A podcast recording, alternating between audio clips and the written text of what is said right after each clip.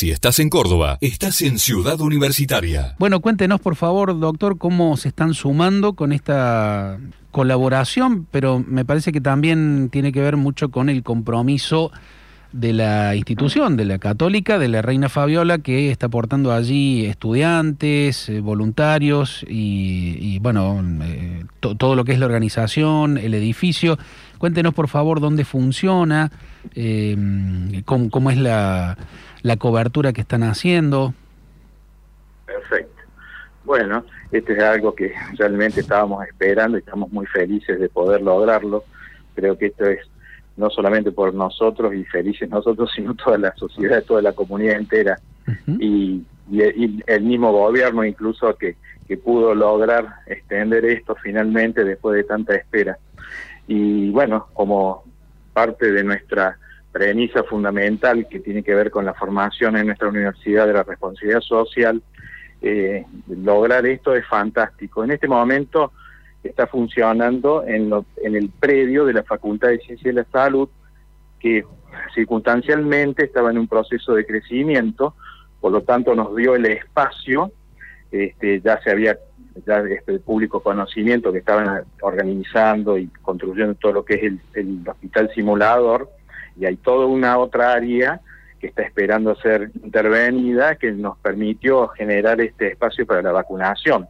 Entonces, en conjunto con la reina Fabiola, que lamentablemente está con 10.000 cosas de otro tipo en la infraestructura en sí, este, bueno, nos dio esa oportunidad de poder estar presente en esto. Y efectivamente están participando estudiantes, están participando gente de enfermería de nuestra institución y de otros lados que se han ofrecido de voluntarios, coordinados con el Ministerio de Salud y con la Facultad y Clínica, ¿no es cierto? Claro. Doctor, perdón que lo interrumpa, el, la ubicación es allí cerquita de lo que es la Reina Fabiola, ¿verdad? Eh... sí, es lo que le llamamos el, el, digamos el campus urbano de la universidad. Está por un, si uno toma la plaza, eh, esa grande central que está el de Carrizo, agarra alrededor tiene todo lo que es la, la, clínica, la parte vieja de un lado de la plaza, está y al lado el edificio nuevo de la clínica sobre Jacinto Ríos, pero al frente de la plaza lo que era el Libertad antes, el predio que lo había comprado la universidad, funciona la Facultad de Ciencia de la Salud. Y ese es el predio donde está, sería calle Libertad. Claro, claro, bien. ¿Y ya están vacunando allí? Sí, sí, sí, sí, hace un par de días ya que comenzó la, la vacunación, este, inclusive desde lunes a sábado, puntualmente este domingo se va a vacunar también a cargo del ministerio para no cortar la vacunación, porque el convenio había sido de lunes a sábado, pero como el domingo ya se habían otorgado algunos turnos en esto de la ansiedad de, de vacunar, el domingo este domingo puntualmente va a funcionar también a cargo del ministerio. ¿Qué tal, doctor? Lucas Viano lo saluda. ¿Cómo le va?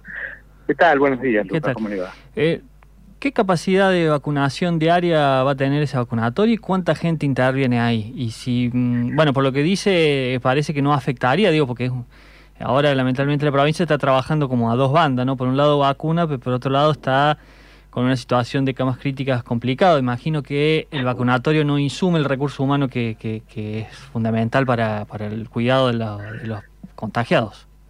No, tal cual, porque justamente digamos que como en todas las áreas de la medicina, la enfermería, etcétera, y hablemos de los estudiantes que en este momento están como un poco más relegados en sus actividades, permite, digamos, generar este tipo de trabajo, ¿no es cierto? La enfermería que está abocada a eso, y enfermería que no está en el área, digamos, de las intervenciones de COVID, ya sea de piso o de terapia. Entonces, en sus momentos, ya sea libres o en la gente que está en etapa de formación puede dedicar, ¿no es cierto?, a la, al trabajo este.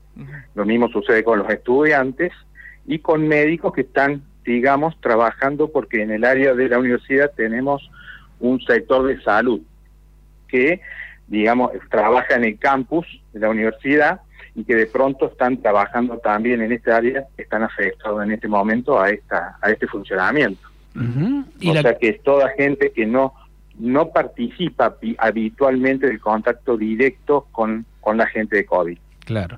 ¿Y la capacidad de, de vacunación, doctor, que tienen allí? En este momento, eh, entre 1.400, la intención es llegar a 1.600.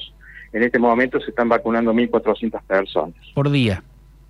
Por día, exactamente. ¿Y funciona en qué horarios más o menos y, qué personas tienen que ir, doctor? Eso es importante porque por allí nos están escuchando mm. y uno puede entender que, puede ir cualquiera, ¿no? Sí, tal cual. No, no, no es así porque tal tal como fue hasta el momento todo organizado y, los turnos se parten a, raíz del ministerio. Es el ministerio que organiza los turnos.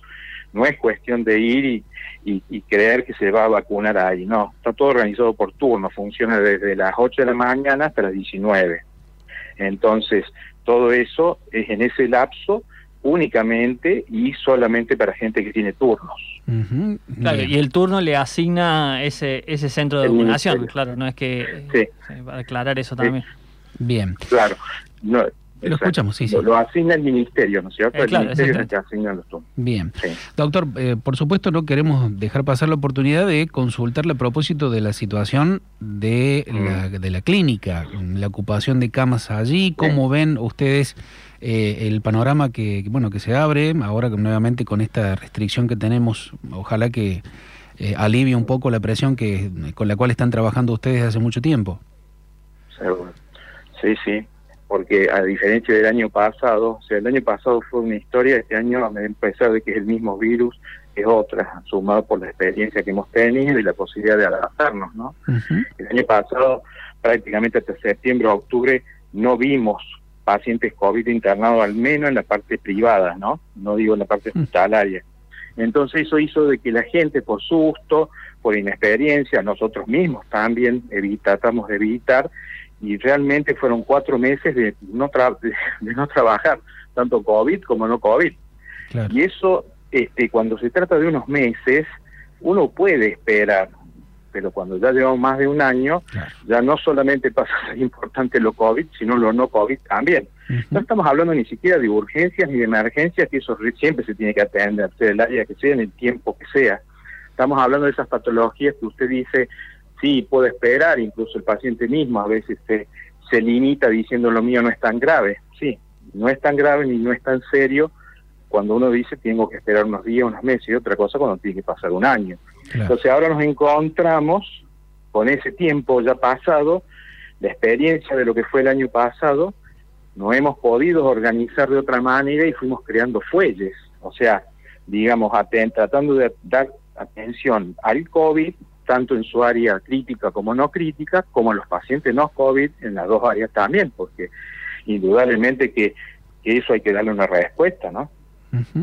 Y, eso le iba a decir, la ocupación de mm. cama, tanto COVID como mm. no COVID, es eh, ahí la provincia habla de un 80%, pero uno ve que ese porcentaje puede variar de, acuerdo a cada clínico u hospital. Por supuesto, cuando uno habla del 80%, como siempre se habla en los últimos, en muchos, desde hace muchos años, habla, eh, estadística en el medio, que habla de un promedio general lo cual puede ser muy distinto para cada una de las instituciones. En el caso nuestro, estamos más en el 80-90 que para el que para el 70-80, ¿no es cierto? y, eso implica de que como toda eh, capacidad instalada, cuando uno habla del 80%, prácticamente está hablando de camas ocupadas 100%, porque ¿cuál es el problema? es el, el cuello de botella, el embudo que se hace en las unidades críticas. Yo puedo tener muchísimas camas, pero si yo después ante una gravedad o ante un, momento de, digamos, de que pasa un periodo más crítico, un paciente que está internado en sala común, no tengo cómo, a, digamos, internarlo en la parte crítica, estoy complicado. Ah, Entonces, la verdad que eso implica que uno tenga que tener cuidado con esto de decir tengo una cama libre, dos camas libres y en realidad no, no las tiene porque segundo a segundo eso se va llenando. En este momento está el 100% de la cama crítica por ahí. O sea que si lo llaman a usted para decir tengo un paciente, no, no tengo, no, ustedes no tienen lugar hoy. Hoy no tendríamos lugar, eh, a pesar de que tuviéramos una o dos camas libres, porque tenemos que tener también responsabilidad sobre la gente que está, está internada, que sucede, ¿no? Claro, que está internada, porque una cosa es cuando uno recibe un paciente, lo recibe, se tiene que hacer responsable, se tiene que hacer cargo. y si lo tiene internado adentro y después uno mismo no le puede dar la respuesta ante una grave, una digamos que se agrave su cuadro, es una situación muy compleja, ¿no es cierto? Ah. Entonces, este, a eso se llama muchas veces decir, no, tengo uno o dos camas y no tengo. Pero bueno, eh, como todo sucede en muchos órdenes de la vida, una cosa es llegar al límite y otra cosa es desbordar, ¿no es cierto? En el desborde uno ya acepta de todo y por eso escuchábamos en Europa, en Estados Unidos, pacientes en, la- en, la- en los pasillos. Y sí, eso es el desborde. Entonces uno ya empieza a seleccionar, empieza a poner pacientes donde pueda y, y la, y la desesperación de atender a la mayor cantidad. Eso es un desborde.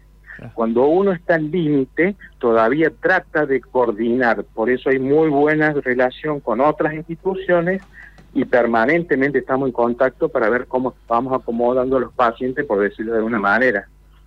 Doctor, ¿y usted espe- esperaban ustedes llegar a ya más de casi un año y medio de pandemia eh, sin, la, sin ningún tratamiento por ahí que eh, un poco descomprimiera esta situación? Porque ahí me parece que el- lo que sucede es que no hay ningún tratamiento que ayude a estos pacientes que están en un piso común y que en, en un- una cantidad de X de porcentaje eh, inevitablemente van a pasar a, a, a un- a una terapia intensiva. Digo, no hay ningún tratamiento, ningún medicamento nuevo que lo que ayude a eso, ¿no es cierto? ¿Ustedes esperaban que iba a ser así y siendo que las vacunas llegaron Sí. más rápido?